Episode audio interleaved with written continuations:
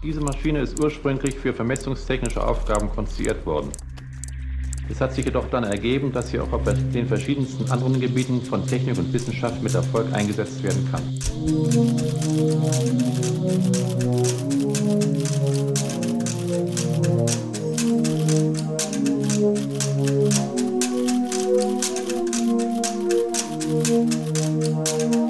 Hi, are we on now?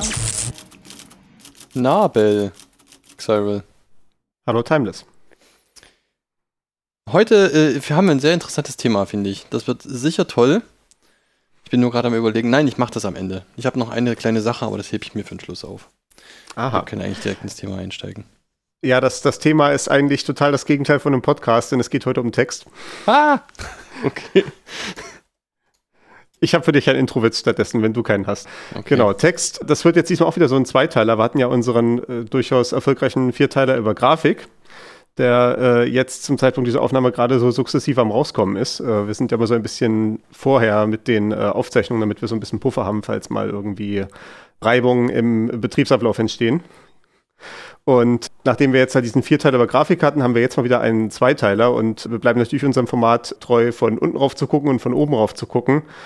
Und zwar soll es in diesen Zweiteiler um Text gehen und wir gucken von heute von unten auf die Codierung drauf und dann das nächste Mal von oben auf die Darstellung. Okay, das klingt nach einem Plan.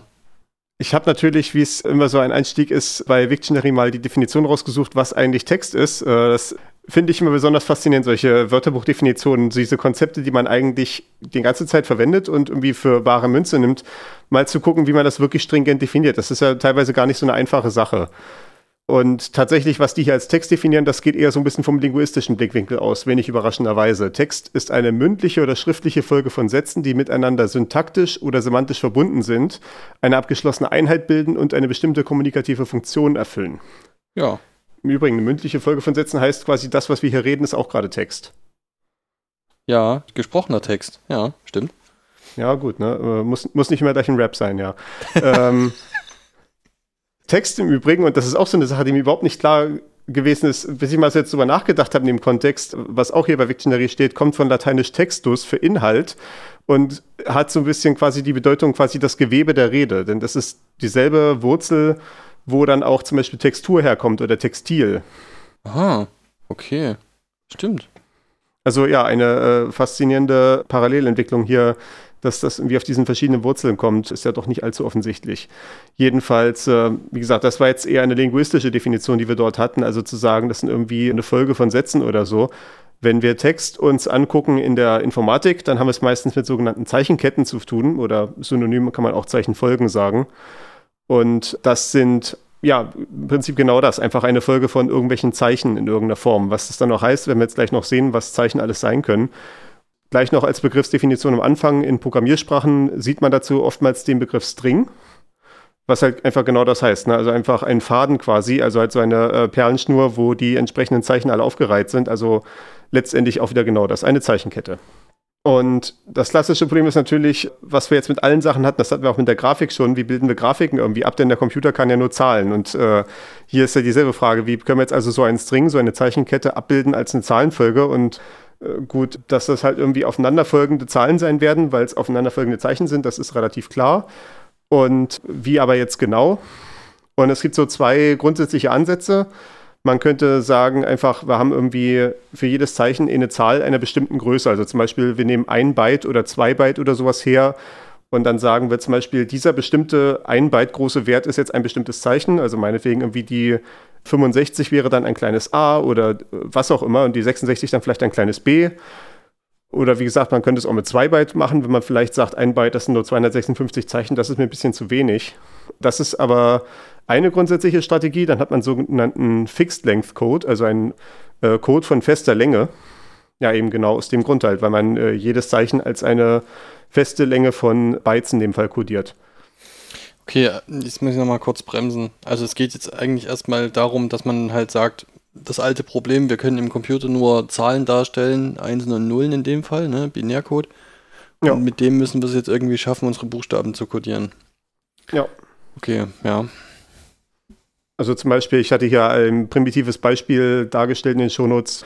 sagen wir mal, wir stellen einfach alle Buchstaben des Alphabets durch ihre Position im Alphabet dar. dann wäre zum Beispiel Hallo die Folge aus den Zahlen 8, 1, 12, 12 und 15, denn zum Beispiel H ist der achte Buchstabe und A ist der erste Buchstabe und so weiter. Und ich habe es hier auch gleich so stilisiert als 08 und 01, weil ja ich hier gerade jetzt sagen möchte, das ist eine feste Größe. Also zum Beispiel sagen wir jetzt, wir haben meinetwegen ein Byte zur Verfügung und speichern dann halt quasi jeden Buchstaben in einem Byte ab. Ja, okay. Mhm. Das ist so die eine Idee. Die andere Idee ist zu sagen, wir haben ja eine, entweder halt müssten wir uns jetzt bei so einem Fixed-Length-Code auf eine sehr kleine Größe beschränken. Also halt sagen zum Beispiel, zum Beispiel sowas wie ein Byte und dann haben wir vielleicht das Problem, dass wir nur 256 Zeichen darstellen können und das, gut, das äh, funktioniert vielleicht für die lateinische Schrift, das funktioniert für andere Schriften vielleicht nicht so super. Oder auch, wenn wir schon bei den 8 Byte sind, vielleicht ist das, oder 8 Bit, vielleicht ist das ja auch schon zu viel für unsere Anwendung. Wir möchten eigentlich gerne mit weniger arbeiten aber wir müssen trotzdem irgendwie relativ viele Zeichen darstellen. Also es ist alles so ein bisschen unflexibel in beide Richtungen. Ne? Und deswegen gibt es dann die alternative Idee, einen Code mit variabler Länge zu nehmen, also Variable Length Code heißt es dann. Und zu sagen, wir stellen häufige Zeichen durch sehr kurze äh, Bytefolgen oder sogar Bitfolgen dar und seltene Zeichen mit längeren Bitfolgen. Und ein klassisches Beispiel für diese Codierung mit variabler Länge, oder das heißt äh, zum Beispiel auch Entropie-Codierung, klassisches Beispiel dafür ist der Morsecode. Das kennt man ja vielleicht, also gut, aus dem Alltag sicherlich nicht, aber es hat jeder sicherlich schon mal irgendwo mal gesehen, wie so ein Morsecode grundsätzlich aufgebaut ist. Man hat diese Möglichkeit, halt Buchstaben darzustellen durch solche langen und kurzen Töne beziehungsweise halt allgemein halt durch irgendwelche Impulse irgendeiner Art. Und das sind halt zum Beispiel Töne, das können zum Beispiel irgendwelche elektrischen Signale sein, die durch so ein Telegrafenkabel gehen. Oder können einfach Punkte oder Striche sein, die man auf dem Papier malt. Und man nimmt dann halt so eine Darstellung mit ja, mit Punkten und Strichen halt, also mit kurzen Tönen und langen Tönen und dann entsprechenden Pausen dazwischen, die dann zeigen, wo dann irgendwie der Buchstabe aufhört, wo der nächste Buchstabe anfängt, wo das nächste Wort vielleicht sogar anfängt. Und da sieht man, wenn man sich diese Codierung anguckt, und das haben wir hier natürlich auch verlinkt, das äh, findet man natürlich bei Wikipedia, da sind die ganzen Buchstaben beschrieben in den normalen westlichen Morsecodes. Da sieht man, dass es eh einen einzigen kurzen Ton hat weil es eben der häufigste Buchstabe ist in den allermeisten westeuropäischen Sprachen. Hingegen zum Beispiel das Q ist sehr selten und hat deswegen vier Töne, die hintereinander kommen, weil man sich sagt, die Sachen, die halt häufig sind, die möchte ich auch möglichst kurz darstellen, damit am Ende nicht so viel Platz verbraucht wird und die Nachricht möglichst schnell durchgeschickt werden kann. Das ist so ein bisschen so ein statistischer Aufbau, ne? Also, dass man versucht, einfach ähm, Buchstaben oder Zeichen, die häufig vorkommen, mit wenig Zeichen abzudecken äh, oder mit wenig Bits abzudecken und Sachen, die seltener vorkommen, da nutzt man dann eben viele, weil das ist, fällt dann nicht so sehr ins Gewicht. Genau. Das ist ja auch so eine Tendenz, die man in der Sprache allgemein beobachten kann, dass die Sachen, die wir häufiger brauchen, immer kurz gemacht werden. Also wenn du guckst, was die häufigsten Wörter sind, das hatten wir ja in Folge 6 hier äh, ja, ausgerechnet, anhand des bürgerlichen Gesetzbuchs, glaube ich, war das, dass wir da die häufigsten Wörter gesucht hatten. Das war halt dann sowas wie der, die, das und oder auf, mit also all diese, diese Bindewörter und solche Sachen, die sehr häufig vorkommen, sind auch sehr kurz, eben aus genau diesem Grund, dass man natürlich für so ein Wort, was man sehr häufig haben möchte, möchte man nicht ein ewig langes Wort haben, das ist einfach anstrengend. Und sowohl halt für den Sprecher jedes Mal das lange Wort zu sagen, als auch für den Hörer jedes Mal dieses lange Wort zu entziffern. Da möchte man lieber die langen Wörter nutzen für die Sachen, die nicht so häufig sind, weil man dann schon möchte, dass man diese Dinger klar unterscheiden kann von anderen Sachen. Und so sieht man dann auch über die Zeit, dass sich die Länge von Wörtern teilweise immer weiter runterentwickelt, je, je häufiger diese Wörter dann werden. Also zum Beispiel am Anfang hat dann wahrscheinlich irgendwie so ein Computer, hieß vielleicht irgendwie Rechenmaschine. Und dann ist man irgendwann zu Computer übergegangen, weil Rechenmaschine einem schon zu lang war und irgendwann ist man dann vom Computer noch zu PC übergegangen. Ja, das stimmt, richtig. Also gut, PC ist natürlich eine speziellere Kategorie, aber sei es drum, ne? So als Illustration soll es reichen. Ja, nö, das Prinzip wird klar, ja. Oder auch zum Beispiel, dass man irgendwann aus Einverstanden okay gemacht hat. Ich bin nicht sicher, ob das, ob das wirklich was mit Statistik oder eher was mit Amerikanisierung zu tun hat, aber das Fass machen wir vielleicht heute nicht auf. Ja, es ist vielleicht eher so, dass halt quasi die Gelegenheit da war. Jetzt kam da so ein neuer Ausdruck, der halt kürzer ist und der hat sich dann halt durchgesetzt, nicht unbedingt wegen Amerikanisierung, sondern halt, weil damit das Bedürfnis der Sprecher befriedigt wurde, ein kürzeres Wort für dieses häufige Konzept zu haben, dass man sagen möchte, einverstanden oder ich stimme dir zu oder sowas. Und dann halt so ein prägnantes, äh, kurzes Wort in Anführungszeichen zu haben, einfach okay, ne, das ist ja schnell hergesagt und so ich meine, das ist ja sicherlich, dass halt da die amerikanische Kultur einen Einfluss drauf hatte, aber da wird auch ein tatsächliches Bedürfnis befriedigt. Ja, okay, verstehe. In der Informatik gab es dann für die Textkodierung am Anfang meistens solche, nicht solche variablen Codes, wie wir es hier hatten, sondern es ging dann meistens mit Codes fester Länge los. Also dass man halt, wie gesagt, für jedes Zeichen eine bestimmte Größe reserviert hat und dann hat dann jedes Zeichen genau diese Größe gehabt am Ende. Also zum Beispiel halt ein Byte äh, in den allermeisten Fällen. Das ging so bis in die 90er Jahre und lief dann meistens unter dem Namen Code Pages, also Zeichentabellen, weil das dann meistens so in den Handbüchern für diese ursprünglichen Computer wirklich so eine Seite abgebildet war, wo dann eine Tabelle mit den ganzen Zeichen dargestellt war, wo dann zum Beispiel stand irgendwie, wenn du zum Beispiel so einen Code mit 8 äh, Bits hast, also ein Byte wie 8 Bit, hast du ja dementsprechend 256 mögliche Zustände, also kannst du 256 Zeichen darstellen. Und dann gab es dann vielleicht in dem Handbuch halt eine Seite, wo dann so eine 16 mal 16 Tabelle dargestellt war mit den ganzen Zeichen und den entsprechenden äh, Zahlenwerten. Ja, genau. Und da kann man das dann mhm. nachschlagen. Ein Beispiel habe ich hier auch verlinkt und das kann man sich in der Linux ganz gut angucken, denn es gibt da eine passende Man-Page namens Man ASCII. Äh, ASCII ist ja auch so ein Begriff, den wahrscheinlich jeder schon mal gehört hat, der sich so ein bisschen mit Computern auseinandergesetzt hat. Das ist der American Standard Code for Information Interchange. Also halt der amerikanische, die amerikanische Standardkodierung für Informationsaustausch. Mhm, ja. Und dort wurde eine Codepage definiert mit 7-Bit. Das, das, ist so die Zeit. Ja. Ja. Ich, genau, das, das war ja am Anfang noch gar nicht so klar. Also Byte ist ja auch so ein virtueller Begriff, das ist so ein, hat erstmal irgendwann eine Festlegung gebraucht und es war ja zu der Zeit auch noch ja. gar nicht so genau klar, wie groß so ein Byte eigentlich mal würde. Es gab ja irgendwie Konzepte mit 10 Bit ist ein Byte und dann haben sie eben hier das mit den 7 Bit gemacht und so. Das ist auch so eine spannende Zeit, die noch gar nicht so lange her ist, wenn man drüber nachdenkt. Ich glaube, das hatten wir in der Folge 1 tatsächlich beschrieben, mhm. als wir diese ganzen Größen einmal definiert hatten. Ja. Das halt, also Byte ist ja letztendlich die kleinste Einheit, mit der der Computer irgendwas anfangen kann. Also ich meine, ein Bit ist halt 0 oder 1, aber halt die kleinste Einheit, mit der der Computer irgendwelche Operationen ausführen kann, also irgendwelche Rechenbefehle oder sowas. Und heutzutage ist es einigermaßen standardisiert, dass alles immer ein Byte zu 8 Bit hat. Äh, früher, wie du schon sagtest, ja, gab es halt noch so ein bisschen Wildwuchs in der Richtung. Und äh, es gab dann auch zum Beispiel noch die Zeit, wo auch vielleicht der Speicher nicht so zuverlässig war, wo man gesagt hat, wir haben zwar 8 Bit in unserem Byte drin, aber wir nehmen davon ein Bit so als Prüfsumme. Ja. Äh, und dann bleiben halt nur noch 7 Bit übrig für die für, für das tatsächliche Zeichen, weil eben das 8. Bit halt für die Prüfsumme verwendet wird. Und aus dieser Zeit stammt ASCII. Da sind, da es 7 Bit sind, dementsprechend 128 Zeichen definiert. Und da sieht man sowas, was auch beim Morsecode schon zu sehen war, dass nämlich die ersten 32 von diesen 128 Zeichen gar nicht Buchstaben oder Ziffern oder irgendwelche Punkt, Komma oder was auch immer sind, irgendwelche druckbaren Zeichen, sondern solche Sonderzeichen. Also das hat man beim Morsecode auch. Da gibt es solche Spezialzeichen wie Spruchende oder ich habe einen Fehler gemacht, ich fange jetzt nochmal mit dem letzten vollständigen Wort an oder sowas. Und das hat man dort bei diesem ASCII ganz genauso.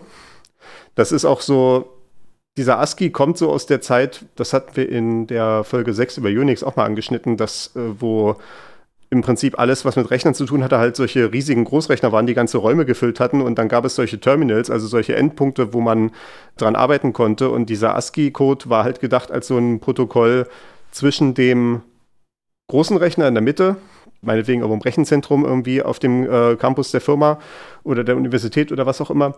Und auf der anderen Seite diesen Terminals, wo dann der Nutzer saß und halt tippen konnte und dann hat er einen Bildschirm oder vielleicht auch nur einen Drucker. Und dementsprechend sind in diesem ASCII-Code halt solche Sonderzeichen drin, wie so Beginn der Übertragung, Ende der Übertragung, Sachen, die auch heute noch eine Relevanz haben, wie zum Beispiel ein Tab-Sprung oder einen Zeilenumbruch oder einen Seitenumbruch oder sowas. Die meisten von diesen Sonderzeichen haben heutzutage keine große Bedeutung mehr, aber die sind auf jeden Fall bis heute in fast allen Codepages dieser Welt noch drin in irgendeiner Form. Ja, da sind ziemlich praktische Zeichen auch drin. Ne? Das sind ja sogar so, so Zeichen wie, ähm, was war das? Unit Separator und sowas drin. Ja, das sind tatsächlich die Dinger, die heutzutage keine praktische Relevanz mehr haben. Also was halt heute wirklich noch ist, ist so halt, wie gesagt, Zeilenumbruch, vielleicht noch Seitenumbruch, also der Formfeed, Tabulator wenn du irgendwie Terminal-Nutzer in den Wahnsinn treiben willst, die Bell. ja. Also die Glocke, ne, also wo, wo man äh, so ein Zeichen, was man halt schicken konnte, vom, was der Großrechner zum Terminal schicken konnte und dann hat das Terminal Piep gemacht, ne? Das kennt man vielleicht auch noch so von, mittlerweile ist, ist es ja in PCs nicht mehr drin, aber so in den 90er Jahren und auch den frühen 2000er Jahren war das dann noch so, dass dann, wenn der PC beim Hochkommen irgendwelche katastrophalen Probleme hatte, dann fing halt an zu piepen, weil der Bildschirm noch nicht initialisiert war. Und dann gab es dann so im Handbuch dazu stand dann so quasi, wenn irgendwie das, also wie so eine Morsecode-Tabelle, ne? wenn der Computer jetzt irgendwie fünfmal kurz und einmal lang piept, dann heißt es das hier oder sowas. Das sind ja all solche Sachen, die diese heutigen, die die Kinder von heute gar nicht mehr kennen, ne? Ja. Aber gut, wir kommen leicht vom Thema ab. Aber das ist halt was, was man in äh, ASCII oder in CodePages allgemein mit codiert hat, diese ganzen Steuerzeichen, die nicht nur für die reine Textkodierung waren, sondern auch für das Drumherum von so einer Kommunikation zwischen verschiedenen Teilen eines Computers oder in dem Fall halt von so einem Großrechner-Cluster, sage ich mal, ne? also zwischen dem Großrechner und den Terminals halt. Ja, genau. Ich habe dazu auch nochmal äh, schon in den Shownotes verlinkt, wieder mal den großartigen Request for Comments Podcast. Äh, die haben nämlich auch mal eine schöne Folge gemacht, auch über die historische Herleitung von eben ASCII. Da geht es um den RFC 013. Genau. Ich glaube aber nicht, das ist nicht eine Standardnummerierung, die die da haben, weil äh, ASCII ist kein RFC von der IETF, das ist ein ISO-Standard. Es gibt jedenfalls ein RFC über ASCII.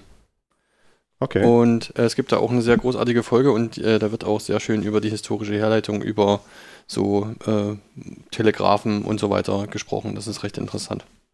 Genau, wenn wir uns sonst diesen ASCII-Code so angucken, das ist so im Prinzip auch bis heute so dieser Bodensatz von Zeichen, mit dem man die allerwenigsten Probleme haben wird auf der Welt. Also die halt die wenigsten Probleme machen, wenn man sie codieren möchte und man weiß vorher eventuell nicht, in welcher Codierung man genau unterwegs ist. Also diese am Ende 127 Zeichen, die, von denen kann man ausgehen, dass die alle funktionieren. Und wenn man diese ganzen Steuerzeichen abzieht, sind es dann, ich glaube, 85 tatsächlich druckbare Zeichen. Leerzeichen ist immer so eine Frage, ob man das als druckbar bezeichnet, weil das halt, gut, es ist zwar etwas, was die Druckdarstellung beeinflusst, aber es ist halt ein Leerzeichen. Ne? Es ist auch wieder nur so, quasi der Druckkopf rückt ein Stück weiter, wenn ich jetzt so in dem äh, Schreibmaschinen-Denkbild quasi bin. Aber 85 druckbare Zeichen, halt natürlich irgendwie so das lateinische Alphabet, also A bis Z, sowohl in klein als auch in groß. Also haben wir schon mal 26 mal 2 sind 52 Zeichen. Dann haben wir die Ziffern von 0 bis 9, also sind wir schon mal 62 und dann haben wir noch so etwas über 20 äh, Sonderzeichen. Also wie gesagt, so Punkt, Komma, Ausrufezeichen, das Dollarzeichen, das Und-Zeichen, das kaufmännische und oder Ampersand, wie, wie man es ja auch nennt, äh, kleiner Zeichen, größer Zeichen, all solche Sachen. Ne? Genau. Das ist auch zum Beispiel der Grund, warum E-Mails ein Ad-Zeichen haben, denn dieses Ad-Zeichen ist etwas, was im amerikanischen oder im äh, englischen Raum allgemein so Verwendung gefunden hat für in so kaufmännischen Not Notizen. So vom wegen, ich will sowas schreiben wie äh, 20 Säcke Reis zum Preis von jeweils oder sowas. Dann konnte man halt schreiben 20 Säcke Reis at 10 Dollar oder was auch immer. Ah, okay. Und dann sagen, okay, dann ist es insgesamt 200 Dollar. Und deswegen dieses Ad-Zeichen war halt schon in Verwendung und war dementsprechend im ASCII drin.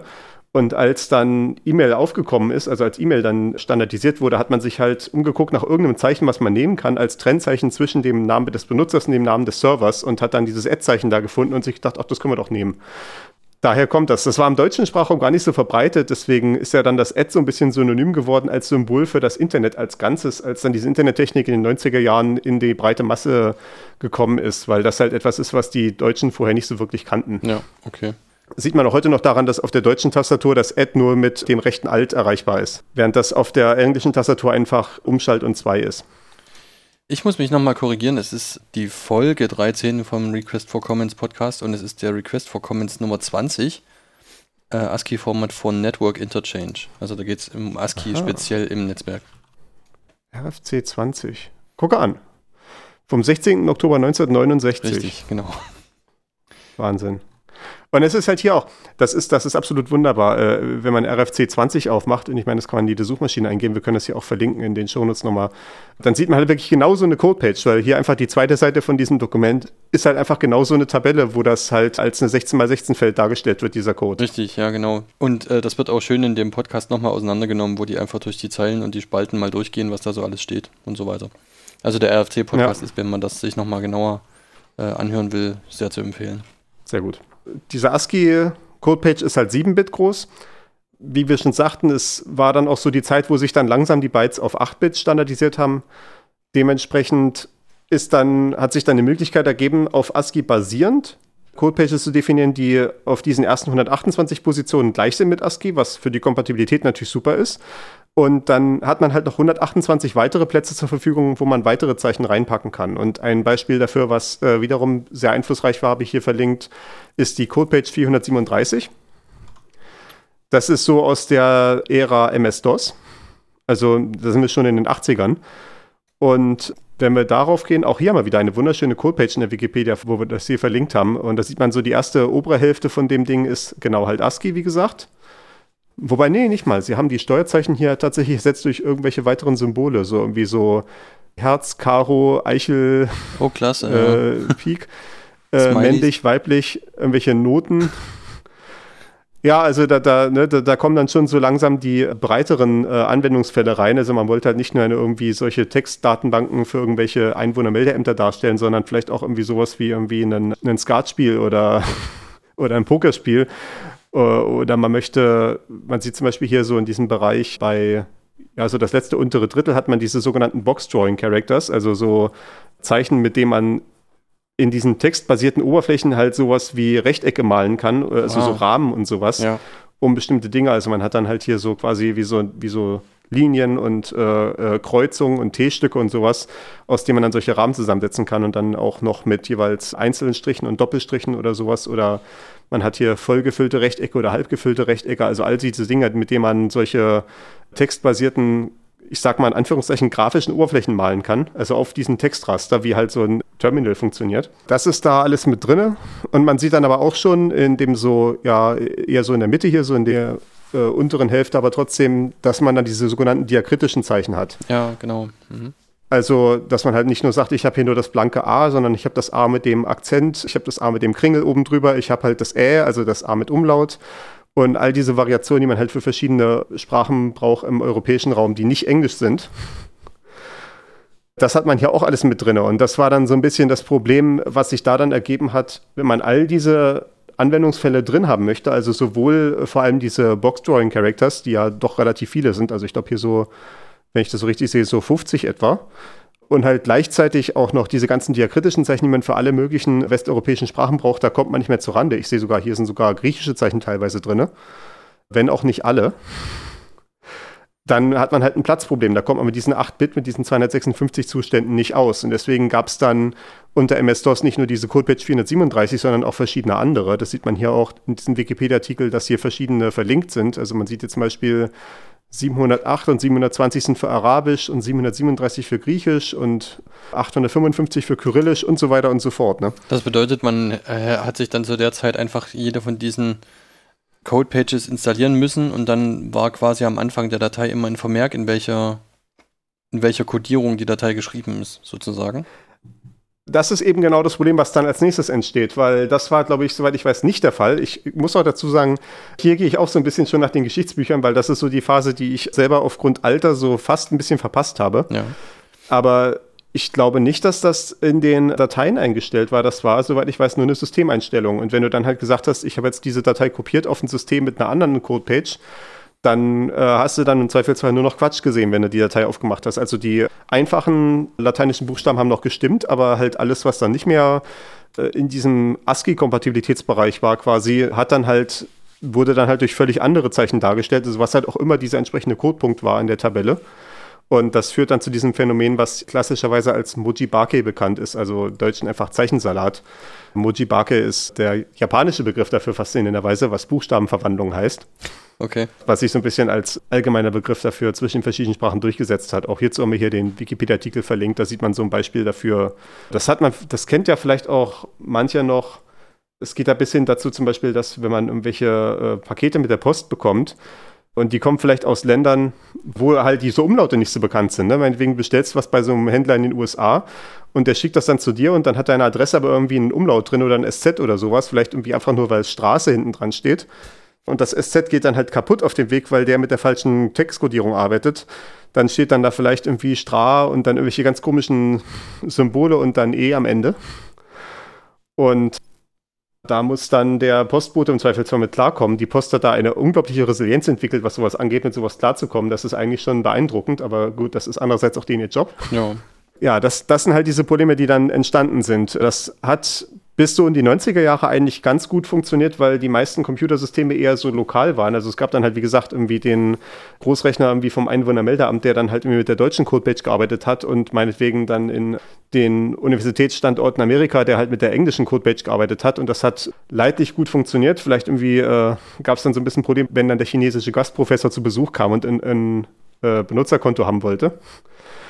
Aber naja, äh, Ja. Da hat man dann sicher irgendeine Lösung gefunden. Ja, genau. Also das ist ja der Punkt. Man sieht ja selbst heute noch bei ASCII die Tatsache, dass die oder dass große Teile der, der frühen bahnbrechenden Computerentwicklung irgendwie oder Entwicklung der Technologie in den USA stattgefunden haben, ist da irgendwie prägend dafür. Ne?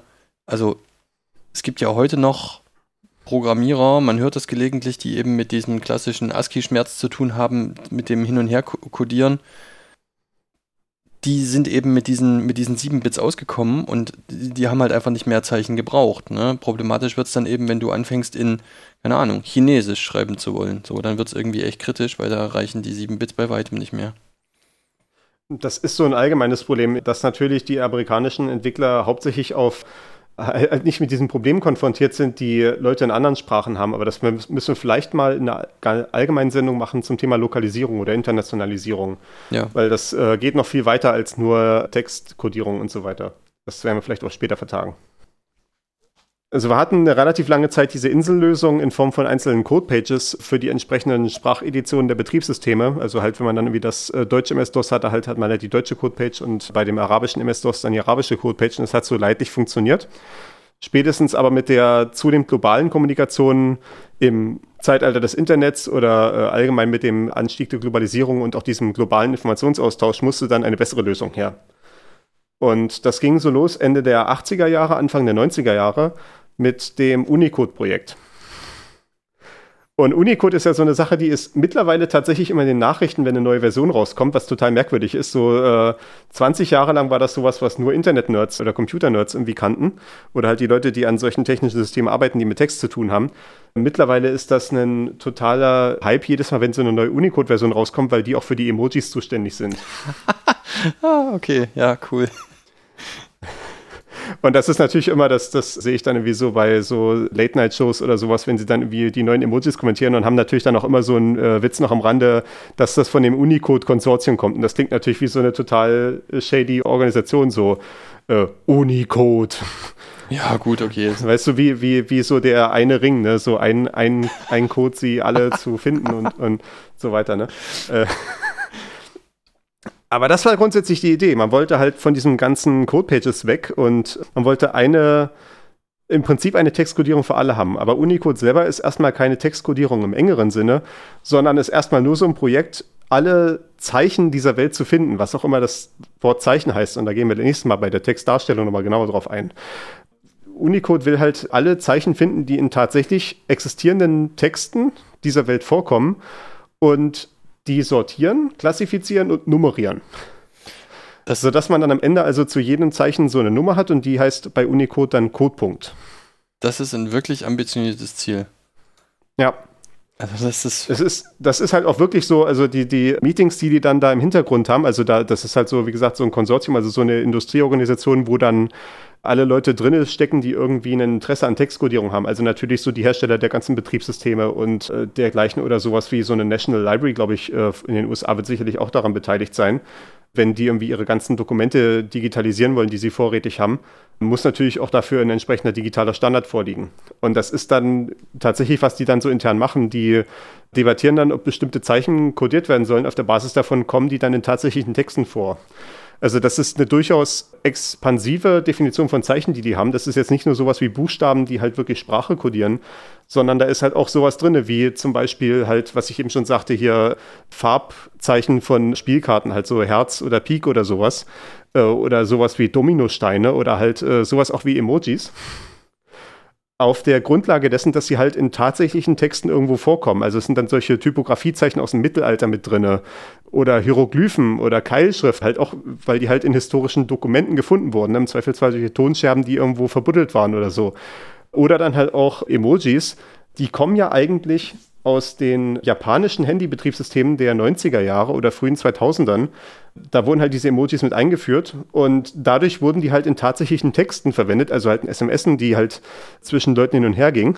Und deswegen waren sie dann auch ein Kandidat dafür, standardisiert zu werden in Unicode und als dann diese Emojis dann dadurch, dass sie dann in Unicode waren, eine weltweite Verbreitung erfahren haben, ging das dann los, dass dann dort ständig neue Emojis reingekommen sind. Das war dann so ein bisschen ein Neuland fürs Unicode-Konsortium, dass sie jetzt plötzlich anfangen mussten, neue Zeichen zu definieren, die es vorher noch nicht gab, weil die halt selber die technische Grundlage dafür sind, dass es die Zeichen geben kann. Ja, okay. Das ist so ein bisschen Zirkelschluss an der Stelle. Ich finde es auf jeden ja. Fall ziemlich spannend, dass man halt hingeht und sagt, also wir wollen irgendwie das schaffen, dass man sowohl den Rosetta-Stein als auch irgendwie die neueste Mode von irgendwelchen japanischen Jugendlichen in diesem Zeichensatz wiederfindet. Das finde ich eigentlich ja, genau. ziemlich cool. Also wie gesagt, der Anspruch ist, wenn ein Zeichen in tatsächlichen Textdokumenten verwendet wird oder wurde, gehört es in Unicode rein. Ja. Und äh, das ist auch, ein, wie gesagt, ein immer weiter laufendes Projekt, weil natürlich, klar, es werden immer wieder neue archäologischen Funde gemacht und sowas.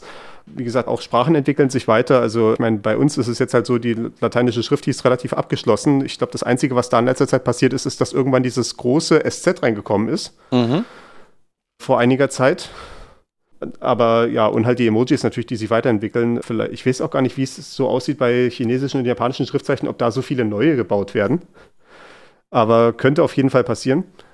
Letztendlich haben wir es dann bei Unicode zu tun mit einer Organisation von Zeichen in 17 sogenannte Ebenen. Und Vorsicht, nicht 16, sondern 17 diesmal. Ich weiß nicht, warum das krumm ist, aber äh, es ist so. Und jede dieser Ebenen enthält 65.536 Codepunkte. Das sind genau 2 hoch 16. Ja, doch, 2 hoch 16. Und das sind dann insgesamt 1.114.112 Codepunkte. Davon muss man aus technischen Gründen ein paar abziehen, die nicht belegbar sind. Und letztendlich sind dann möglich 1.112.064 Codepunkte. Ich bin schwer beeindruckt. Ich weiß gar nicht, also als ich das so das erste Mal gesehen hatte und dachte so, der Anspruch ist halt, dass die wirklich alles damit abbilden, was jemals für Schrift verwendet wird und wurde, ne? Dachte ich so am Ende, eine Million Codepunkte, also 1,1 halt Millionen etwa, ist gar nicht mal so viel. Und davon belegt am Ende sind vielleicht so 10, 20 Prozent bis jetzt. Wow, das ist aber dann wirklich beeindruckend. Braucht man so wenig Buchstaben, um alles in allen Sprachen zu schreiben? Ja, es ist, es ist doch erstaunlich kompakt am Ende. Es ist, ich meine, die meisten Sprachen haben halt tatsächlich so ein Alphabet wie das Lateinische, was doch letztendlich relativ übersichtlich ist. Also das chinesische und japanische Schriftsystem ist da so ein bisschen die Ausnahme. Also die meisten Schriften kommen doch mit so 50 bis 100 Zeichen aus oder sowas. Und so viele gibt es dann davon auch nicht mehr. Okay. Also ich meine, si sicherlich mehr, als, man, als wir uns jetzt vorstellen, aber naja, das, es multipliziert sich nicht so stark, wie man denken würde. Ja. Okay. Ich habe hier so kurz äh, mal aufgelistet, wie so die Ebenen Unicode sich verteilen. Die bekannteste Ebene ist diese Ebene 0. Also wie gesagt, wir haben 17 Ebenen, die sind von 0 bis 16 durchnummeriert. Die Ebene 0 ist die Basic Multilingual Plane, also die, die grundlegende Mehrsprachenebene. Und da gibt es hier so eine schöne Übersichtskarte, die Wikipedia dazu äh, hat. Die haben wir auch verlinkt. Ja, ich habe die gerade offen. Ja. Wenn, wir, wenn wir uns da mal reinklicken, sehen wir halt so, das fängt an vorne mit der lateinischen Schrift. Auch deswegen, weil die ersten 128 Codepunkte sind genau aus ASCII übernommen, damit das kompatibel ist zueinander, weil halt ASCII doch schon die dominante Textcodierung auf der Welt ist. Oder zumindest zu der Zeit war. Mittlerweile ist es natürlich Unicode, aber das meiste, was man in Unicode macht, ist letztendlich doch ASCII.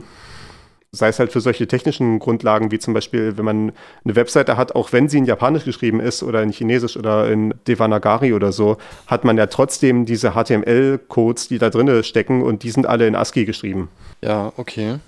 Also die ganz, das kann man sozusagen sagen, dass eigentlich alles, was Programmierung ist oder so weiter, dass das dann alles in mehr oder weniger ASCII plus ein bisschen zusätzlich stattfindet. Zum allergrößten Teil. Mhm. Ich will nicht ausschließen, dass es so in China oder Japan in, den, in der Frühzeit so 60er, 70er, 80er Jahre nicht irgendwelche Systeme gab, die von Anfang an mit chinesischen Zeichen gearbeitet haben oder sowas. Aber äh, auf jeden Fall alles, was heute gemacht wird, basiert auf äh, ASCII auf dieser Ebene. Ja, ich meine gut, man wird ja dann möglicherweise auch da in solchen Dokumenten irgendwie Kommentare finden in irgendwelchem Source Code, der dann möglicherweise in anderen Zeichen ja. geschrieben ist. Ja. ja. Okay. Also man sieht, es fängt hier mit diesen lateinischen Schriften an, dann geht es hier weiter Non-Latin European Scripts, also halt nicht lateinische Schriften aus Europa, das ist hauptsächlich Kyrillisch. Ja, das war äh, oder Griechisch. Teil, ja. Mhm. ja, oder, oder halt Griechisch, ne? Das gibt's auch noch. Und dann geht es halt äh, so weiter. Ne? Das zeigt auch so ein bisschen, wie das hier angeordnet ist, so ein bisschen die Geschichte auf, was man sich so nach und nach vorgenommen hat. Dann ist natürlich der größte Block hier in der Mitte sind diese CJK-Zeichen, also die Schriftzeichen für Chinesisch, Japanisch und Koreanisch. Ah, okay. Äh, ja. Das ist mit weitem Abstand der größte Teil, da kommen wir gleich nochmal ein bisschen genauer zu.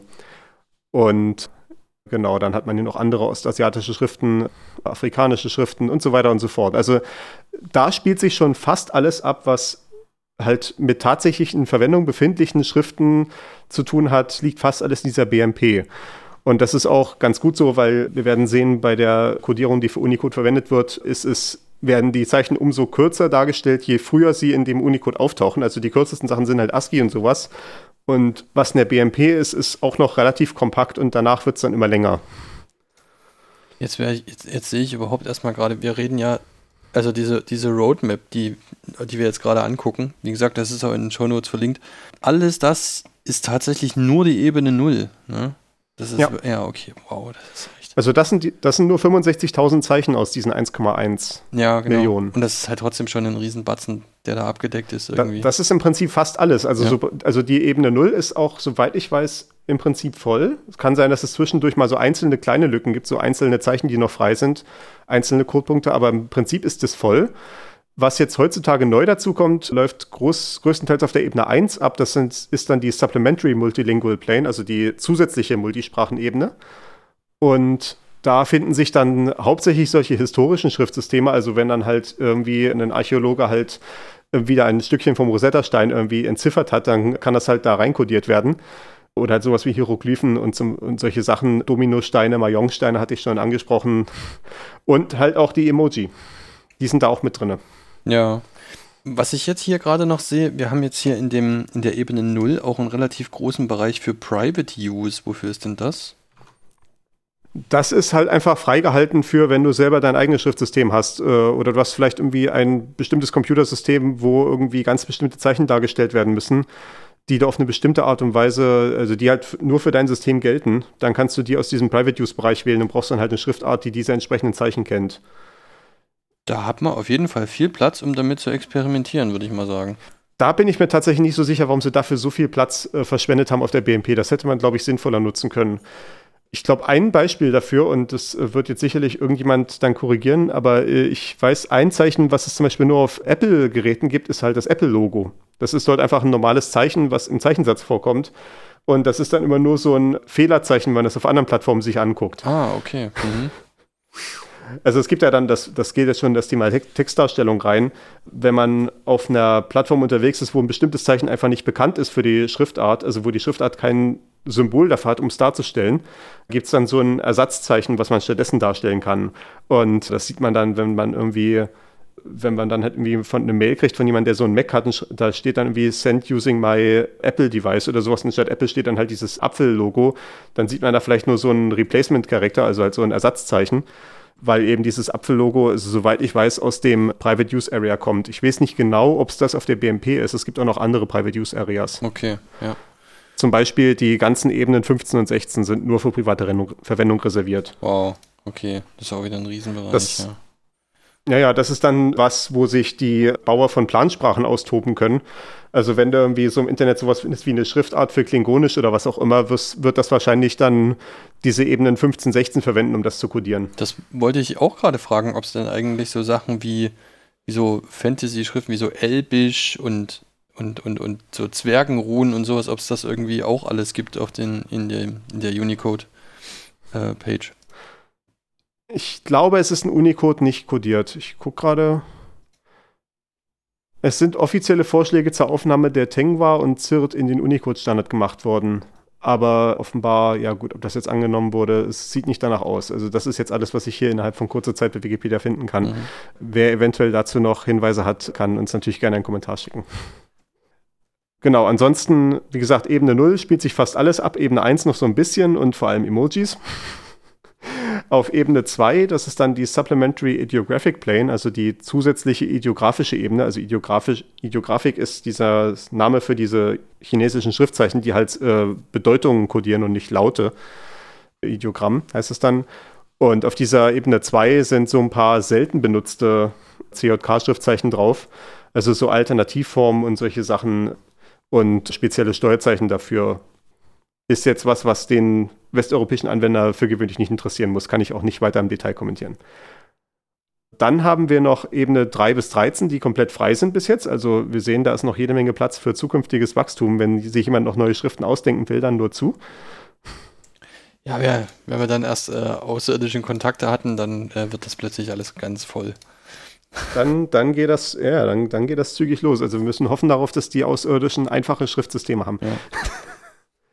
Also wenn wir, wenn wir jetzt feststellen, dass diese Außerirdischen, die sind hier aus dem Film Arrival, ich weiß ja nicht, ob du den gesehen hast, aber wenn das tatsächlich das Schriftsystem ist, dann sind wir ganz schön Fakt, was Unicode angeht. Okay.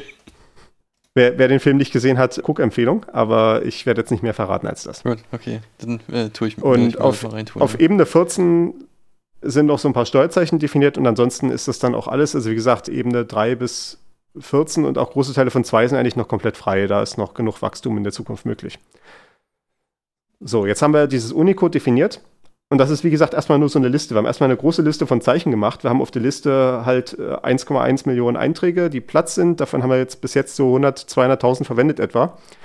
Und wie machen wir jetzt tatsächlich eine Textkodierung daraus? Die eine Idee wäre natürlich zu sagen, wir können so eine Kodierung mit Fixerlänge machen, weil die sind schön einfach zu handhaben. Ne? Da weiß man, was man hat. Jedes Zeichen ist genau gleich groß, alles total super. Ja. Und dann guckt man so, okay, 8-Bit passt nicht probieren wir es mal mit 16-Bit. Und das war auch tatsächlich die erste Idee, die die Unicode-Leute hatten. Denn am Anfang gab es nur diese Ebene 0. Diese Ebenen 1 bis 17 sind erst in der späteren Version von Unicode dazugekommen, also so Anfang der 90er Jahre meine ich jetzt mit später. Ne? Es ist jetzt nicht so vor kurzem oder so. Aber der allererste Wurf bei Unicode war nur diese eine Ebene mit 16-Bit, also mit äh, 65.000 Codepunkten. Und dementsprechend hätte man dann halt eine 16-Bit-Zahl pro Zeichen verwenden können. Und das nennt sich dann UCS2, die Codierung. Und diese Codierung ist tatsächlich die, die so Windows intern verwendet. Also wenn man so in Windows intern reinguckt, da werden immer alle Texte angenommen als 16-Bit-Zeichen, also halt also Folgen von 16-Bit-Zeichen.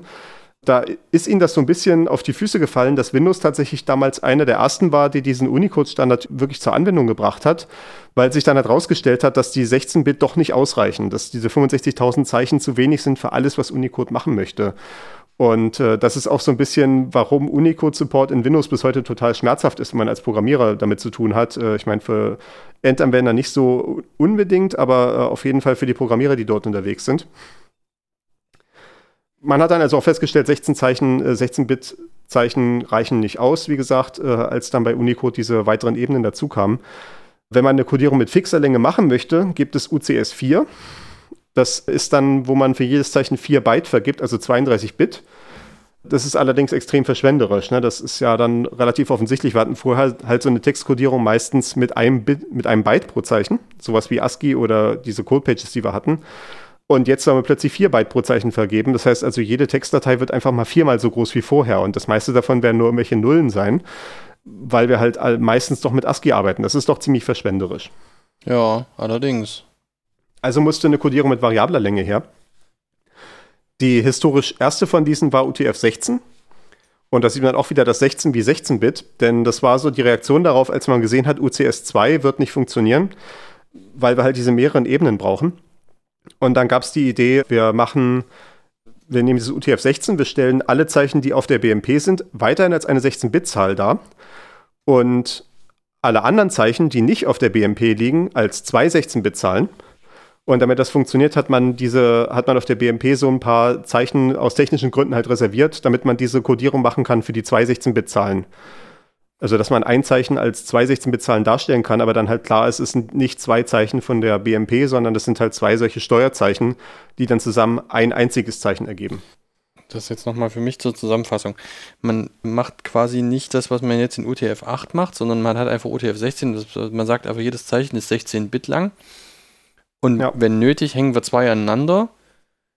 Das braucht dann aber logischerweise, denke ich mir gerade, die Möglichkeit, dass man den zweiten Block mit irgendeinem Steuerzeichen nochmal anfängt. Also irgendeiner Standardsequenz, die sagt, okay, ich bin ein Folgezeichen, ja, genau. oder? Das ist, wenn du noch diese Übersichtskarte aufhast, siehst du dort die Blöcke D8 bis DF sind die UTF-16-Surrogate. Mhm. Und das sind, das ist genau diese Sache. Man nimmt dann ein Steuerzeichen aus dem Bereich D8 bis DB und man nimmt ein Steuerzeichen aus dem Bereich DC bis DF und diese Kombination ist dann, kodiert dann eindeutig, welches Zeichen man haben möchte Ah, außerhalb der BMP. okay, ja. Und ja, deswegen sind diese Zeichen auch für immer blockiert, damit UTF-16 funktioniert. Was auch total toll ist, aber gut, sei es drum. Das sind halt wieder die technischen Realitäten. Ne? Das, wenn, man's, wenn man gleich am Anfang gewusst hätte, was man alles für Anforderungen hat, hätte man das vielleicht noch ein bisschen schöner machen können, hätte man diese Zeichen für was anderes nutzen können. Aber jetzt ist es halt so, dass es nun mal verbraten ist. Naja, das kriegen wir nicht wieder zurück. Ja, gut, das ist ja dem, da, das Standardding. Am besten alles mal wegwerfen und nochmal neu bauen, aber das wird niemals Ja, ne? passieren. Wenn es so einfach wäre. Ja. Ne? Die Codierung, die jetzt heute tatsächlich die relevanteste ist, ist UTF-8. Und bei UTF-8 ist die Idee, dass wir eine sehr variable Länge haben, also nicht nur wie bei UTF-16 so dieses meistens 2 Byte und manchmal 4 Byte, sondern idealerweise, wenn wir ASCII-Zeichen haben, brauchen wir nur ein einziges Byte, nämlich genau das ASCII-Zeichen. Also eins von diesen 128 Basiszeichen. Und dann, je weiter wir in Unicode nach oben gehen mit diesen Codepunkten, also wenn wir uns, je weiter wir uns von ASCII weg entfernen, umso länger werden dann die Bytefolgen. Also dann haben wir so einen be gewissen Bereich von Zeichen, den wir mit 2 Byte darstellen können. Dann haben wir so einen gewissen Bereich von Zeichen mit 3 Byte, dann mit 4 Byte und dann am Ende mit 5 Byte. Also wenn man dann schon wirklich weit in diesen höheren Ebenen drin steckt, hat man dann die 5 Bytes. Zum Beispiel, wenn man dann Emojis und sowas machen will. Okay, ja. Sind, Moment, sind Emojis 5 Byte? Es kann sein, dass Emojis auch nur 4 Byte sind. Das habe ich jetzt nicht vor Augen gerade. Kann sein, dass die 5 Byte wirklich erst sind, wenn man dann in, in die noch höheren Ebenen geht. Und UTF-8 ist so ein, eine Sache, die ich total spektakulär finde. so auf einer rein technischen Ebene. Ich habe es hier einmal aufgeschrieben, warum es geil ist. UTF-8 ist halt in der Praxis sehr kompakt. Eben halt deswegen, dass ASCII-Zeichen als ein Byte dargestellt werden und halt die meisten technischen Sachen, so wie zum Beispiel in der Webseite halt die ganzen HTML-Codes, sind alle in ASCII. Dadurch kann man fast alle Textdokumente, die man so hat, in der Praxis sehr kompakt darstellen. Also das war, wäre so ein bisschen ein Gegenargument eventuell, dass dann halt die, zum Beispiel die asiatischen Schriften diskriminiert werden, dadurch, dass sie mit Mehrbytes dargestellt werden. Aber selbst die profitieren davon, dass diese ganzen Programmcodes drumherum durch das ASCII sehr kompakt dargestellt sind, sodass es auch für die am Ende ein Vorteil ist. Ah, okay, ja, Äh, klar. Äh, UTF-8 hat die Eigenschaft, und das ist jetzt so ein bisschen in die technischen Sachen rein, es ist einmal relativ einfach zu implementieren. Es ist nicht, man muss nicht mega große Berechnungen machen. Es ist nur so eine Sache, dass man mal gucken muss, quasi, habe ich hier gerade jetzt irgendwie das nächste Zeichen, ist es ein Byte groß oder zwei Byte oder drei Byte oder vier Byte oder fünf Byte? Und da muss ich mir nur so ein paar Bits rauspicken an den entsprechenden Stellen aus diesen Bytes, die ich halt habe und kann die dann direkt zusammensetzen zu meinem Codepunkt. Also ich muss da nicht irgendwelche mega langen Übersetzungen machen und oder Berechnungen oder in irgendwelchen riesigen Tabellen nachgucken, was jetzt was ist.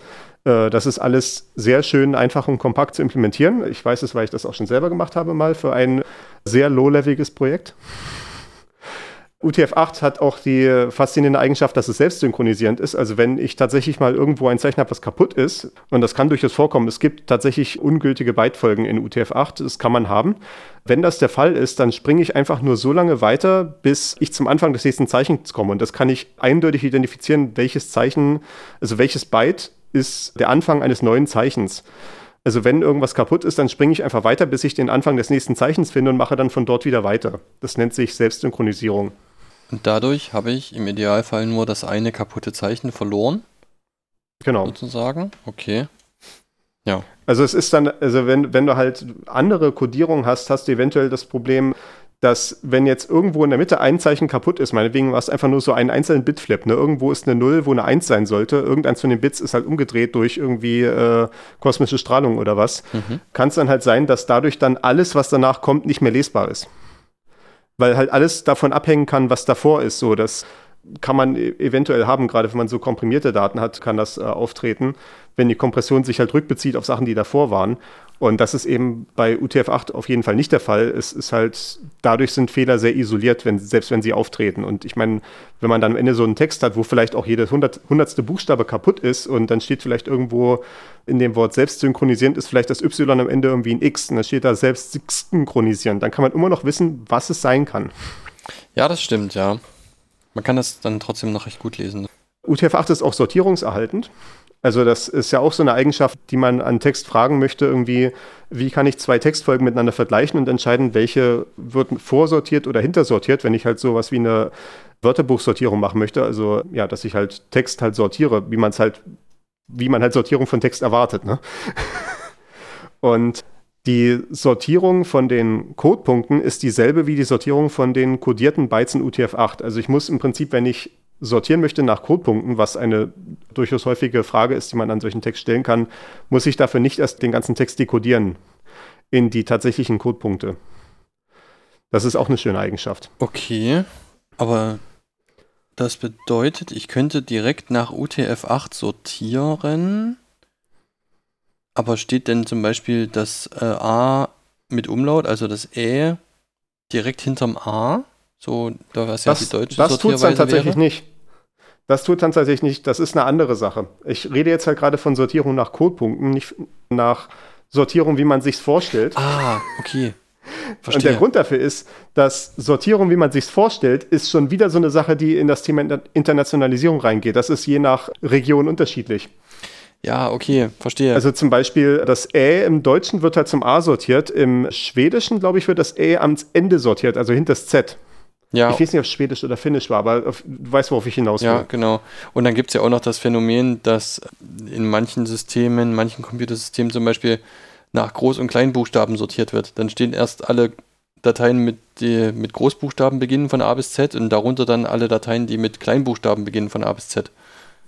Das ist halt genau die Sortierung nach Codepunkten, ja, weil genau. halt in den äh, in ASCII kommen halt erst die Großbuchstaben und dann die Kleinbuchstaben und das hat sich halt bis heute durchgeschlagen. Ja, genau, richtig, okay. Aber das ist halt genau diese Sortierung, von der ich rede. Wenn du die Sortierung nach Codepunkten machen willst, dann musst du in UTF-8 nicht mal die Bytes codieren, sondern kannst die Bytes einfach nach ihrem blanken Zahlenwert sortieren und es kommt dasselbe raus. Das ist diese Sortierungserhaltung hier. Okay, ja, verstehe. Was auch eine schöne Eigenschaft ist, wenn du in einem UTF-8 kodierten Text Zeichen hast, die nicht in ASCII sind, dann werden die auch niemals durch Bytes dargestellt, die in ASCII sind. Also in ASCII haben wir ja nur die 7-Bit-Codes, also quasi die 8, das 8. Bit, was man ja heutzutage halt hat im Byte, das ist immer 0. Und mit UTF-8 sind alle Nicht-ASCII-Zeichen dargestellt durch Bytes, wo oben die 1 gesetzt ist in der höchsten Stelle. Und das ist eine schöne Eigenschaft. Deswegen, selbst wenn du UTF-8 nicht kennst, als wenn du halt irgendwie einen Computer hast, der vielleicht noch sehr antik ist und der halt mit Unicode nichts anfangen kann, der vielleicht nur ASCII kann, kannst du eine Datei aufmachen, die in UTF-8 codiert ist und zumindest den ASCII-Teil wirst du, ohne dass er zerstört ist, sehen können. Okay, ja, verstehe. Und du wirst auch niemals irgendetwas, was, was nicht zum ASCII-Teil gehört, äh, wird niemals so aussehen, als ob es ASCII sein könnte. Weil es dann automatisch durch so einen äh, Replacement-Character ersetzt wird? Weil es dann halt, naja, es ist äh, dann natürlich die Frage, wie dieser Compu hypothetische Computer, der nur ASCII kann, damit umgehen würde, aber auf jeden Fall würde der halt das nicht fehlerhafterweise als ASCII erkennen, wenn halt da das hohe Byte gesetzt ist. Ja, okay. Im Zweifelsfall würde man so einen Box-Drawing-Character oder so bekommen, ja, ne, wie, wie wir vorhin gesehen hatten. Mhm. Und äh, was an UTF-8 auch witzig ist, äh, das ist so eine äh, gewisse Anekdote, ist, dass es äh, an einem Abend von zwei der von zwei dieser legendären Unix-Entwickler auf eine Serviette bei einem Abendessen entworfen wurde. Das ist so eine äh, Anekdote, die kann man hier in dem verlinkten Wikipedia-Artikel nachlesen. Okay, cool. Das es ist, es ist wirklich so dieser, äh, das ist ja so eine Sache bei technischen Systemen, man hat halt ständig diese Abwägung zu treffen zwischen verschiedenen Optimierungszielen. Ne? Man kann irgendwie, zum Beispiel in dem Fall, ne, man kann eine Codierung machen, die irgendwie besonders kompakt ist oder man kann eine machen, die besonders einfach zu implementieren ist oder man kann eine machen, die besonders kompatibel zu einem anderen Standard ist oder was auch immer. Und UTF-8 ist so ein seltenes Beispiel, wo ich das Gefühl habe, dass man wirklich die perfekte Abwägung getroffen hat. Also man, man könnte es nicht man könnte sicherlich noch einzelne Sachen besser machen, aber dann müsste man andere Dinge so katastrophal viel schlechter machen, dass es eigentlich wie irgendwie die, ja, es, es, es fühlt sich wie die perfekte, den perfekten Zustand, an dem wir hätten haben können. Okay, aber gut. Ja, ich, du hattest ja auch im Vorgespräch gesagt, so als, als UTF-8 dann irgendwie veröffentlicht wurde, mal als Vorschlag so, da haben so ein paar Leute drauf geguckt und dann gesagt, ja, okay, das löst eigentlich alle Probleme, die wir haben, in ja. ausreichend guter Weise. Ja. Und das ist ja schon eine ziemlich starke Sache, wenn man sowas hat. Es gibt im Wesentlichen auch, im, im Prinzip seit es UTF-8 gibt, ist dieses ganze Thema von Definition neuer Textkodierung eigentlich gestorben. Weil, warum? Äh, es gibt noch es gibt natürlich noch diese ganzen alten Textkodierungen, die noch so in, Verwendung sind äh, ab und zu. Es gibt halt noch das, es gibt so eine spezielle Textkodierung, die in China als Standard mandatiert ist. Ich glaube, GB 18030, wenn ich mich recht erinnere. Ist jetzt auch nicht so mega wichtig. Aber die wurden auch in den letzten Versionen mit Unicode in Einklang gebracht und sind auch sehr ähnlich zu UTF-8 mittlerweile. Von daher ist, sieht man auch da die Konvergenz. Aber im Prinzip, wenn man irgendwie jetzt heute ein neues Computersystem baut und wir sagen, wir unterstützen nur UTF-8, dann wird sich, glaube ich, auch keiner beschweren darüber. Das ist gut. Für historische Dateien ist es noch eine andere Sache, aber für, für alles Neue auf jeden Fall ein guter Move. Ja, gut, dass man irgendwie so, so Altlasten immer mitschleppt, das ist ja jetzt auch schon ein bekanntes Thema, aber ja. dafür wird es äh, ja Altlasten, Lösungen geben. Altlasten ist auch so ein Thema in Unicode. Ich habe hier noch so eine kurze Segment Probleme von Unicode. Und da ist halt der erste Punkt diese Altlasten, denn der Anspruch, wie gesagt, war nicht nur, dass jeder bestehende Text abgebildet werden soll durch Unicode, sondern auch jeder bestehende Codierungsstandard soll Zeichen für Zeichen in Unicode abbildbar sein. Also quasi, wenn ich so eine alte Codepage habe, von aus DOS-Zeiten oder was auch immer, dann soll es eine 1 zu 1 Abbildung geben, dass es für jedes dieses Zeichen in der Codepage auch ein Zeichen in Unicode gibt, also einen Codepunkt. Äh, das oh. heißt halt auch zum Beispiel, dadurch, dass in dieser Codepage 437 dort diese äh, Box-Drawing-Characters drin waren, folgt daraus, die gibt es auch in Unicode irgendwo. Dadurch, dass dort hier Herz und Pik und was nicht alles waren, gibt es das auch in Unicode. Und es gibt irgendwie, wenn man dann so durch Unicode durchblättert, es gibt x wie viele verschiedene Möglichkeiten für irgendwie einen großen Kreis und einen kleinen Kreis und einen mittelgroßen Kreis und sowas, weil das weil alles aus irgendwelchen Textkodierungen mal rübergekommen ist. Man hat halt auch diese diakritischen Zeichen, dass man halt zum Beispiel sagt, ein A mit, äh, A mit Akzent, äh, wie hießen die hier? Äh, ich vergesse mal die Namen davon. Accent ne? ich, äh, ist einer davon. Ja, genau. Ein A mit diesem Akzent und ein äh, E mit diesem Akzent und einem I mit diesem Akzent und so weiter und so fort. Und das dann mit allen Akzenten halt mal durch in allen Kombinationen, wie sie irgendwo mal in irgendwelchen Sprachen vorkommen. Die gibt es dann halt in diesen Code-Pages als einzelne Zeichen. Deswegen gibt es ja auch ein Unicode als einzelne Zeichen. Das ist aber eigentlich eine mega ineffiziente Codierung. Hätte man eigentlich nicht machen müssen. In Unicode selbst gibt es dafür eine viel bessere Codierung, nämlich dass man sagt, ich habe erstes A und danach ist das nächste Zeichen ein Akzent, der sich mit dem vorigen Zeichen kombinieren lässt. Ja, okay. Also, dass man halt sagt, ich habe erst ein A und dann habe ich halt so einen Akzent und äh, dieser Akzent hat aber die besondere Eigenschaft, dass er kombiniert und dadurch wird er von der ähm, beim Darstellen dann nicht daneben gepackt, sondern halt äh, über den davorgehenden darüber geklebt. Das wäre so, wie wenn man auf einer Schreibmaschine zuerst das A schreibt, dann einen Schritt zurückgeht und dann das Akzentzeichen macht. Genau. Okay, ja. Das hat man mit allen möglichen Zeichen. Das hat man dann sowas auch wie so ein, so ein Kreis, den man drumherum malen kann oder so ein Kreuz, was man drüber machen kann. Alle diese möglichen Kombinierer gibt es dann noch.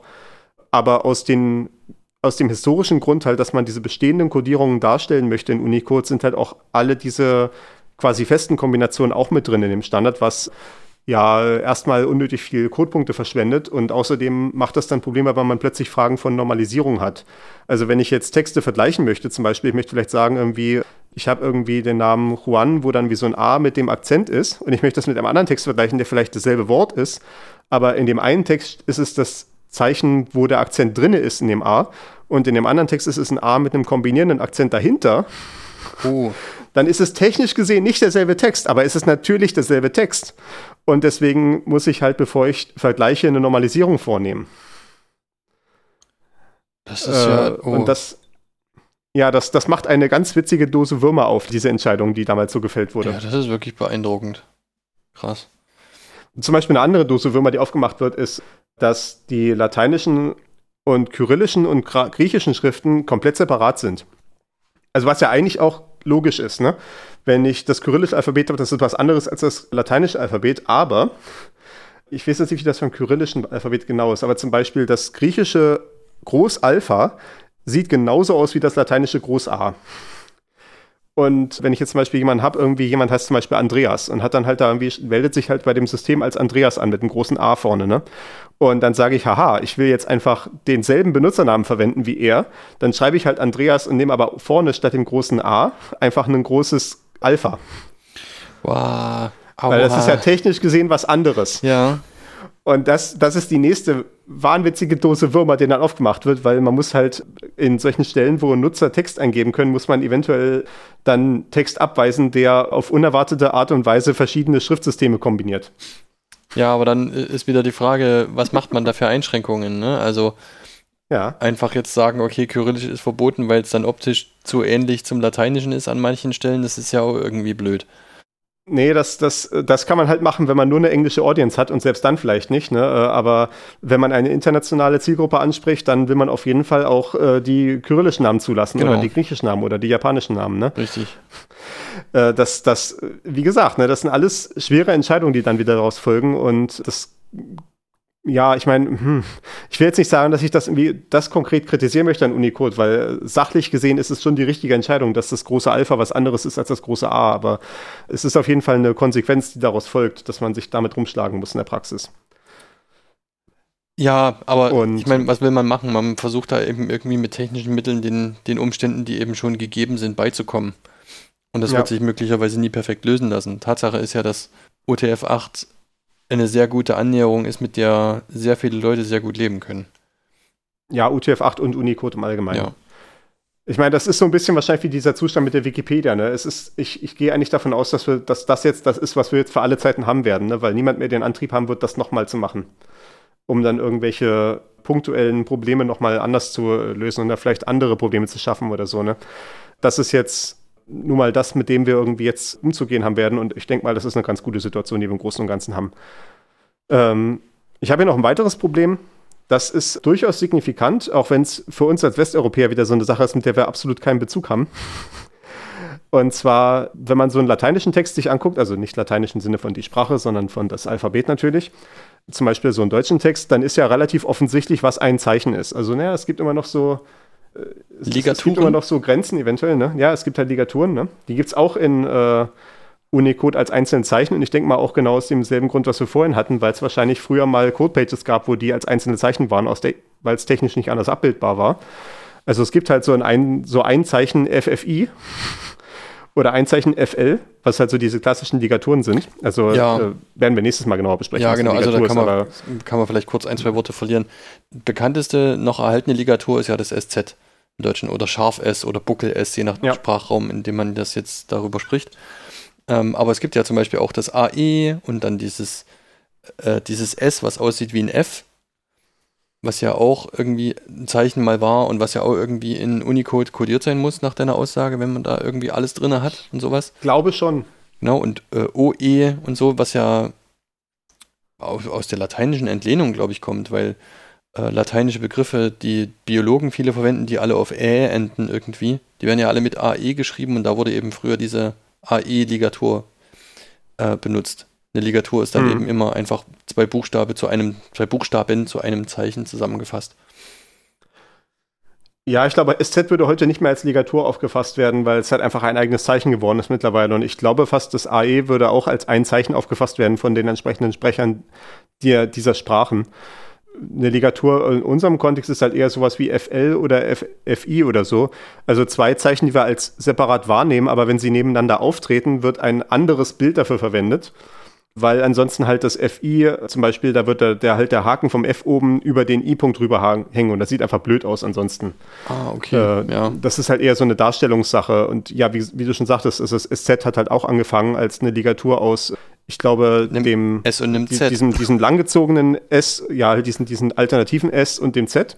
Und es hat sich dann halt mit der Zeit halt, wurde es als einzel eigener Buchstabe interpretiert und deswegen gibt es das halt im Deutschen heutzutage als Buchstaben, der auch seinen eigenen Codepunkt hat im, äh, im Unicode. Aber ansonsten eigentlich, ich meine, das sind jetzt Detailfragen, wenn man es so sieht, aber im Großen und Ganzen ist es aus so einem deutschen Text zum Beispiel relativ offensichtlich, was irgendwie ein Zeichen ist, wie man die zu zählen hat. Wenn man hingegen zum Beispiel in indischen oder thailändischen Schriften unterwegs ist, und da bin ich jetzt auch kein Experte im Detail, aber da gab es durchaus Kontroversen, wie die in Unicode dargestellt werden, weil halt da die Frage nicht mehr so ganz trivial ist, was eigentlich ein Zeichen ist äh, in diesen Schriften. Da fließen die Zeichen sehr stark ineinander. Und dort wurden hauptsächlich die Klassifikationen übernommen aus den nationalen Standards, äh, wahrscheinlich auch aufgrund des Kompatibilitätsargumentes, was ich eben schon gesagt hatte. Und diese nationalen Standards hatten halt dort, wie gesagt, schon teilweise kontroverse Klassifikationen gemacht, die dann halt abgebildet wurden. Die signifikanteste derartige Geschichte ist allerdings die sogenannte Handvereinheitlichung. Das habe ich hier auch verlinkt. Mhm. Kann man das überhaupt sehen? Das, hm. Ja, Tabelle als Grafik. Äh, wenn man sich da mal hier dieses zweite Bild anguckt, was da verlinkt ist, hier Tabelle als Grafik in der ersten Un Unterüberschrift, sieht man, worum es da geht. Ah ja. Und mhm. zwar diese CJK-Schriftzeichen, was ich ja eben schon gesagt hatte, CJK wie Chinesisch, Japanisch und Koreanisch. Denn diese drei Sprachräume verwenden grundsätzlich dieselben Schriftzeichen. Also im Japanischen kommen noch die Silbenschriften dazu. Und das Koreanische verwendet mittlerweile eigentlich nur noch die Hangul-Schrift, was so eine eigene koreanische Silbenschrift ist. Aber äh, auch dort wird es noch in Ortsnamen verwendet, die entsprechenden chinesischen Schriftzeichen.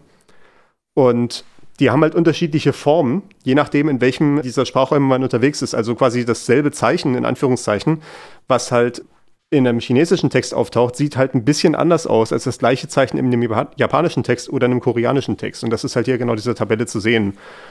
Also wenn wir zum Beispiel gucken hier irgendwie die, was ist denn hier ein gutes Beispiel, wo es überall anders ist? äh, naja, ich zum Beispiel, kann wenn Unterschiede ich hier das, gut äh, erkennen bei 5203 zum Beispiel. Da erkennt man relativ gut die Unterschiede. Ja, okay, das ist leider ein Zeichen, wovon ich nicht selber kenne, was der Unterschied ist. Aber ja, das, da sieht man zum Beispiel hier bei dem Codepunkt 5203, da hat man so einen äh, Querstrich, der so, der bei dem chinesischen und koreanischen so daneben fliegt und bei dem chinesischen Langzeichen geht es in den anderen Querstrich rein und bei dem japanischen geht es komplett durch. Genau, also ja. Und das sind halt so subtile Darstellungsunterschiede. Die sehen jetzt so schlimm erstmal nicht aus. Ich meine, hier sind noch dramatischere Beispiele dabei. Also zum Beispiel, wenn du guckst, 7a, 7a. Relativ weit unten. Oh ja. Da ist halt das, ja, da ist das linke Zeichen, sieht doch drastisch anders aus als das rechte. Also ich, ich, das hätte ich jetzt, das ist ein Zeichen, was ich kenne, das heißt Himmel, wenn ich jetzt nicht komplett falsch liege. Und wenn ich das in dieser Form links sehen würde, würde ich es wahrscheinlich nicht als das erkennen die kontroverse Sache, die dort gemacht wurde, also äh, die sogenannte Han-Vereinheitlichung, Han deswegen, weil diese chinesischen Schriftzeichen Han-Se heißen, also Han-Zeichen. Und die Han-Vereinheitlichung ist quasi das halt, wie man das auch hier an diesen Unicodes sehen kann, die dann in der linken Spalte stehen, wurden die verschiedenen Schriftzeichen, also die, die sich verschieden darstellen in den verschiedenen Ländern, wurden auf einheitliche Codepunkte gelegt. Also quasi halt zum Beispiel das oberste Zeichen hier heißt Nummer und man hat halt gesagt, es gibt jetzt nicht das Schriftzeichen Nummer für Chinesisch und das Schriftzeichen Nummer für Japanisch und das Schriftzeichen Nummer für Koreanisch, sondern es gibt nur das eine Schriftzeichen, was Nummer heißt, unter dem Codepunkt 4E0E. Und dann muss man halt mit der Schriftart sicherstellen, dass die, das richtige Zeichen gesehen wird. Also da muss halt der Japaner halt eine japanische Schriftart eingestellt haben und der chinesische eine chinesische Schriftart und so weiter und so fort. Und das führt zum Beispiel relativ häufig dazu, wenn ich zum Beispiel auf meinem Arbeitsrechner, wo ich jetzt nicht konkret japanische Sprachunterstützung installiert habe, wenn ich dort eine Webseite aufmache, die japanischen Text enthält, dann sehe ich die chinesischen Schriftzeichenformen und das ist manchmal ein bisschen verwirrend. Ja, okay. Verstehe. Da kommt es dann sehr stark wieder auf die, auf die Schrifteinstellungen an, weil, ja, okay, man sieht selbst hier in dem Hauptartikel, also die Tabelle, über die wir gerade sprechen, ist die Tabelle als Grafik und da sehe ich die Unterschiede tatsächlich. Aber in ja. der Tabelle im Fließtext habe ich mich gerade gefragt, warum sieht das alles gleich aus? Ja. Aber da liegt es eben auch dann schon wieder an der Schrifteinstellung in meinem Browser offenbar. Ja, genau. Ich glaube mal, die Tabelle ist so implementiert, dass dann halt davor solche Steuerzeichen sind, weil das ist eben was in dieser Ebene 2, glaube ich, drin ist oder Ebene 14, wo man so sagen kann, quasi, ich habe jetzt im Folgenden solche CJK-Schriftzeichen, ich will jetzt gerne die japanische Variante sehen. Aber dann ist halt wieder die Frage, ob deine Schriftart das unterstützt oder ob dein Browser das versteht, zu sagen, okay, jetzt kommt dieses Zeichen hier, dieses Steuerzeichen, also blätter ich jetzt mal äh, und suche mir eine japanische Schriftart raus und fürs nächste Mal suche ich mir jetzt eine koreanische Schriftart raus oder was nicht alles. Ne? Ja. Im Zweifelsfall hast du vielleicht gar nicht solche Schriftarten installiert. Allerdings, ich sehe die Tabelle auch genauso kaputt, wie du sie siehst. Also ich bin jetzt auch gerade nach der Grafik gegangen. Gut, aber das zeigt ja schon relativ gut, wo das Problem an der Stelle liegt. Ne? Ja. Es ist auch zum Beispiel ein Problem, wenn man dann ein, als Historiker so einen historischen Text darstellen will, der dann eine andere Variante desselben Zeichens enthält, das kann man halt mit Unicode so ohne weiteres gar nicht darstellen. Oder man muss dann halt sicherstellen, dass derjenige, der sich dann den Fachartikel angucken will, dann die richtigen Schriftarten installiert hat. Und das ist natürlich wieder genau das Problem, was wir eigentlich mit Unicode lösen wollten, dass wir halt von diesen ganzen Code-Pages und so weg wollten und dann sagen müssten, ach übrigens, diese Seite müssen Sie in Code-Page 173 angucken. Gibt es eine Möglichkeit, das zu umgehen? Es muss, muss ja irgendeine Möglichkeit, ja, Images, also Bilder. Bilder, ich meine, wenn man mit PDFs zum Beispiel arbeitet für den Fachartikel, dann kann man halt die entsprechenden Schriftarten einbetten, die das unterstützen. Das kann man machen. Naja, aber es ist, erfordert auf jeden Fall mehr Aufwand. Ne? Der so vielleicht nicht hätte sein müssen. Ja. Da wurde halt dann in der technischen Abwägung halt gesagt, das sind halt so viele Zeichen, wir möchten die gerne alle in die BMP reinbekommen und dann müssten wir halt vereinheitlichen. Das äh, ist dann dort letztendlich das Argument gewesen. Und das ist, glaube ich, die größte Kontroverse, die es an Unicode gibt. Ich meine, ja, mittlerweile wurde das jetzt, glaube ich, auch akzeptiert. Das ist jetzt halt so. Wie immer, wir haben immer diese Abwägung zu treffen und es allen schwer zu machen, wird, glaube ich, auch schwierig werden. Ja, sicher. Klar. Okay. Also wir sehen, Textkodierung ist ein riesiges Rabbit Hole. Wir werden dann das nächste Mal das Rabbit Hole vertiefen, wenn wir dann nach oben gehen und uns mit der Textdarstellung beschäftigen. Und das haben wir hier schon so ein bisschen angedeutet. Wer die Shownotes sehen kann, kann sich immer den letzten Satz hier angucken. Da ist das schon mal beispielhaft, warum Textdarstellung gar nicht so eine einfache Sache ist. Ja, das stimmt wohl. Dann würde ich sagen, haben wir es für diesmal erstmal. Genau. Die Folge über Textdarstellung kommt dann in drei Wochen. Damit könnt ihr rechnen. Ja, genau. Ich hatte mir noch äh, fürs Ende eine Sache aufgehoben. Und zwar bin ich vor nicht allzu langer Zeit mal über Apple Podcasts gestolpert und habe mal geguckt, wie wir da so dastehen. Und es gibt tatsächlich ein paar Leute, die haben uns Bewertungen dagelassen. Und ich wollte nur sagen, dass ich allen Leuten, die das hören und die uns bewertet haben, sehr dankbar bin. Ich habe das sehr positiv aufgenommen. Vielen Dank dafür. Und ansonsten habe ich auch nichts weiter zu sagen. Das war's für diesmal. Ciao, ciao.